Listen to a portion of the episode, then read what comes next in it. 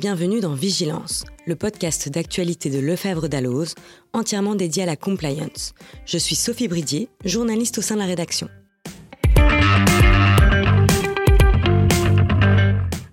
Nous avons l'honneur aujourd'hui de recevoir Cécile Barrois de Sarigny. Ancienne maître des requêtes au Conseil d'État, elle est depuis avril 2022 l'adjointe en charge de l'accompagnement des lanceurs d'alerte auprès de la défenseur des droits. Avec elle, nous évoquons donc les nouveaux pouvoirs du défenseur des droits qui peut intervenir pour conseiller et défendre les lanceurs d'alerte. Ce renforcement conséquent des prérogatives de l'autorité administrative indépendante découle de deux lois récentes, dont une loi organique datée du 21 mars 2022. Elle place désormais le défenseur des droits au centre de l'échiquier en lui permettant de recevoir directement une alerte lancée par un citoyen et de l'aiguiller tout au long de son parcours.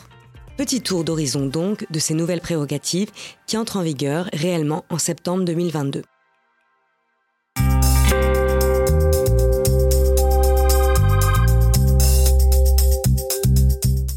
Le défenseur des droits bénéficie de nouvelles compétences pour soutenir et défendre les lanceurs d'alerte ainsi que leur entourage.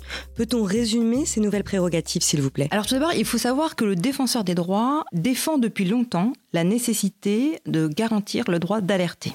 Ce droit nous apparaît important, constitue un marqueur euh, démocratique majeur, car il permet à tout citoyen d'œuvrer à la moralisation de la vie publique en préservant l'intérêt général. Et en réalité, depuis 2016 déjà, le défenseur des droits dispose de compétences pour veiller à la protection des lanceurs d'alerte. L'année 2022 marque un tournant. Tout d'abord sur le fond, la protection des lanceurs d'alerte a été considérablement renforcée par le législateur français dans le cadre de la transposition d'une directive communautaire de 2019. Et en parallèle, les prérogatives du défenseur des droits ont également été nettement renforcées euh, pour garantir encore davantage la protection des lanceurs d'alerte. Aujourd'hui, le défenseur des droits est chargé d'informer, de conseiller, d'orienter les lanceurs d'alerte, ainsi que de défendre leurs droits et libertés. Cette défense passe notamment par la réception des alertes, par le traitement de ces alertes lorsqu'elles relèvent de la compétence du défenseur des droits, par l'orientation des alertes lorsqu'elles ne relèvent pas de la compétence du défenseur des droits. Le défenseur des droits est également chargé désormais d'établir une certification de la qualité de lanceur d'alerte, c'est-à-dire de donner un avis sur la qualité de lanceur d'alerte de la personne qui le saisit, ce qui est une compétence nouvelle. Et enfin, le défenseur des droits euh, est désormais chargé d'établir un rapport public sur le fonctionnement global de la protection des lanceurs d'alerte. Alors on voit avec l'ensemble de ces missions que finalement le défenseur des droits va désormais jouer un rôle central pour la protection des lanceurs d'alerte. Donc le lanceur d'alerte pourra désormais faire son signalement directement auprès euh, des services du défenseur des droits, donc auprès de vous. Euh, dans quel cas ça ne sera pas possible? En réalité, à lire la loi, ce sera toujours possible. La loi prévoit en effet euh, désormais que le passage par la voie du signalement interne, qui était ce qui était prévu en 2016, qui était à l'origine, euh, n'est plus une obligation pour le lanceur d'alerte. Le lanceur d'alerte aura toujours la possibilité, à compter de l'entrée en vigueur de, la loi, donc en septembre prochain, d'utiliser un, un canal externe de signalement, c'est-à-dire de se tourner vers une autorité externe dont le défenseur des droits qui est explicitement mentionné à ce titre dans la loi euh, du 21 mars 2022. À ce moment-là, le rôle du défenseur des droits variera. Si le défenseur des droits est compétent pour traiter l'alerte, dans les domaines de compétences qui sont les siens, par exemple en matière de déontologie de la sécurité, eh bien l'alerte sera traitée à notre niveau. Si l'alerte ne relève pas de la compétence du défenseur des droits, eh bien le défenseur des droits orientera cette alerte vers l'autorité qui est chargé de la traiter. Et la loi prévoit même que le défenseur des droits désignera l'autorité la mieux à même d'en connaître.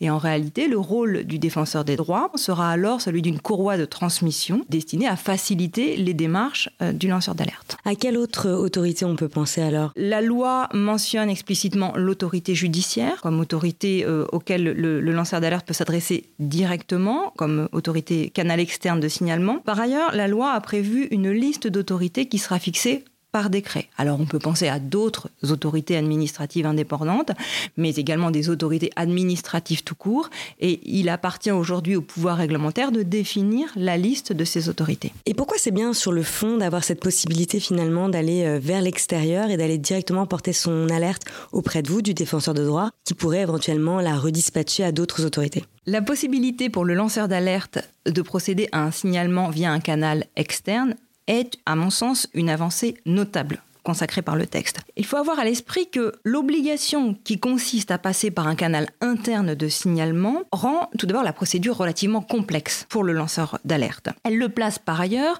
dans une situation potentielle d'insécurité. Insécurité tout d'abord parce que le signalement interne peut prendre du temps. Et c'est autant de temps pendant lequel le lanceur d'alerte est un peu dans une situation d'incertitude face au traitement de son alerte, sa propre situation. Par ailleurs, parfois, euh, aucune voie de signalement interne n'a été mise en place auprès de l'employeur, ce qui rend la, démarche du lanceur d'alerte relativement euh, complexe également. Et il faut avoir conscience également que toute erreur de procédure fait prendre le risque euh, au lanceur d'alerte de ne pas être protégé, puisque c'est ce qui était prévu par le texte précédent, la loi de 2016.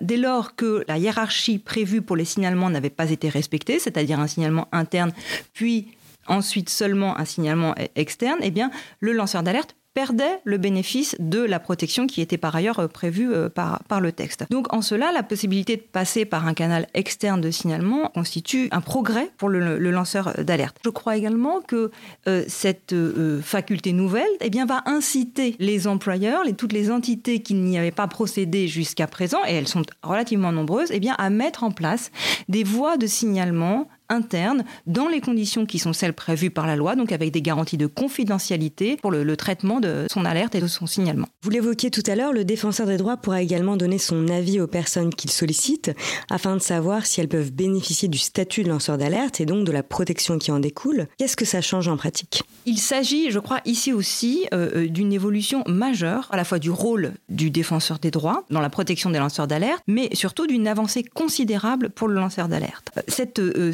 certification de la qualité de lanceur d'alerte consiste donc pour le défenseur des droits à donner un avis sur euh, le, point de savoir si la personne remplit bien les conditions pour être qualifiée de lanceur d'alerte et pour bénéficier, puisque c'est ça l'objectif, des protections qui sont liées à cette qualification de, de lanceur d'alerte. Certes, in fine, en cas de contentieux, c'est au juge qu'il reviendra de dire si une personne relève effectivement ou non du dispositif protecteur prévu par la loi. Mais la certification est destinée à jouer un rôle en amont. Elle va permettre de lui donner un indice, de bénéficier d'une certaine présomption de qu'il remplit bien les conditions prévues par la loi pour bénéficier du statut protecteur de lanceur d'alerte. Alors, il faut savoir que cet avis, comme tous les avis et toutes les décisions prises par le défenseur des droits, sera donné après une analyse juridique de euh, la situation du lanceur d'alerte. Donc ce sera euh, quelque chose d'un peu argumenté. Cette certification, elle constituera, je crois, pour le lanceur d'alerte, eh un argument de poids en sa faveur, notamment dans ses relations avec son employeur. Et plus elle interviendra tôt, plus elle permettra également de protéger le lanceur d'alerte en interne et cette certification devrait même contribuer à apaiser euh, les relations entre le, lanceur d'alerte et son employeur. Elle pourrait même constituer, euh, je crois, en ce sens, un levier de médiation entre le lanceur d'alerte et son employeur.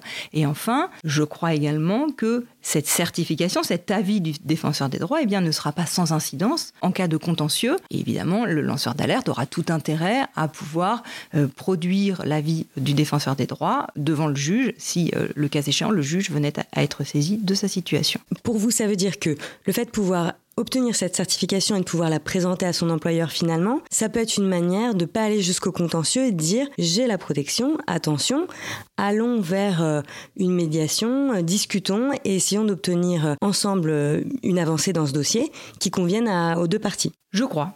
Alors, parfois, les relations deviennent très rapidement conflictuelles quel cas la certification jouera moins ce rôle préventif. Mais on peut tout à fait imaginer, effectivement, qu'après l'alerte, euh, alors que le lanceur d'alerte euh, craint que euh, sa situation ne devienne très conflictuelle et que les relations se tendent avec son employeur, eh bien, il est tout intérêt et il puisse bénéficier de la portée de l'avis du défenseur des droits comme d'un élément qui va apaiser finalement euh, les, tensions éventuelles qui pourraient être celles de, sa relation de travail.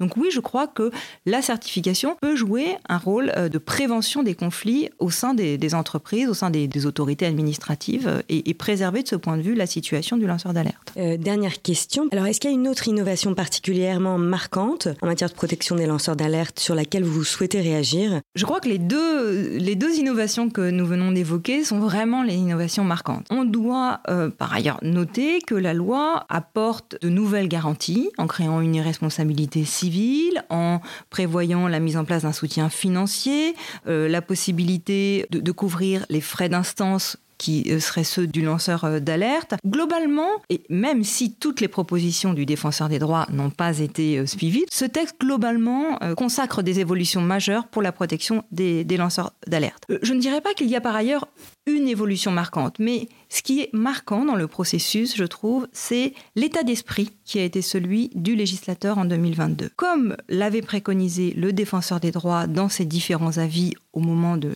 l'élaboration du texte, la France a en effet fait le choix d'une transposition très ambitieuse de la directive de 2019. Elle a saisi finalement l'occasion de cette directive pour renforcer considérablement les garanties euh, qui sont proposées et qui doivent être offertes aux lanceurs d'alerte. Elle a repris l'ensemble des avancées de la directive tout en conservant le champ très large qui était celui du droit français, qui est beaucoup plus large que celui de la directive de 2019. Euh, la France a également levé euh, certaines euh, des options de transposition. Elle a notamment mis en place une certification que nous évoquions des lanceurs d'alerte, qui me paraît tout à fait prometteuse. Enfin, peut-être on peut noter une volonté de renforcer les moyens alloués à la mission de protection des lanceurs d'alerte.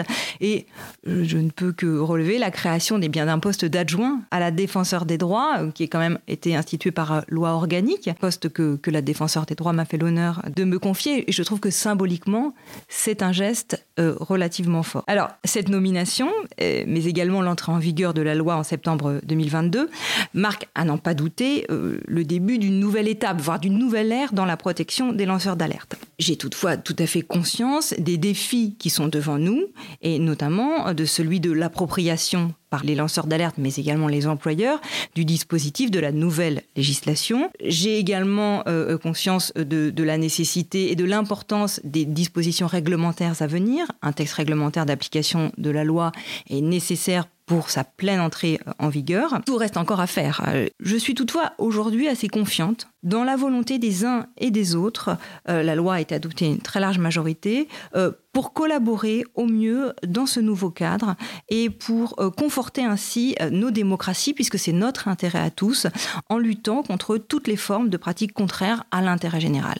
Et je suis tout à fait engagée dans ce sens et ma mission est très clairement d'y veiller.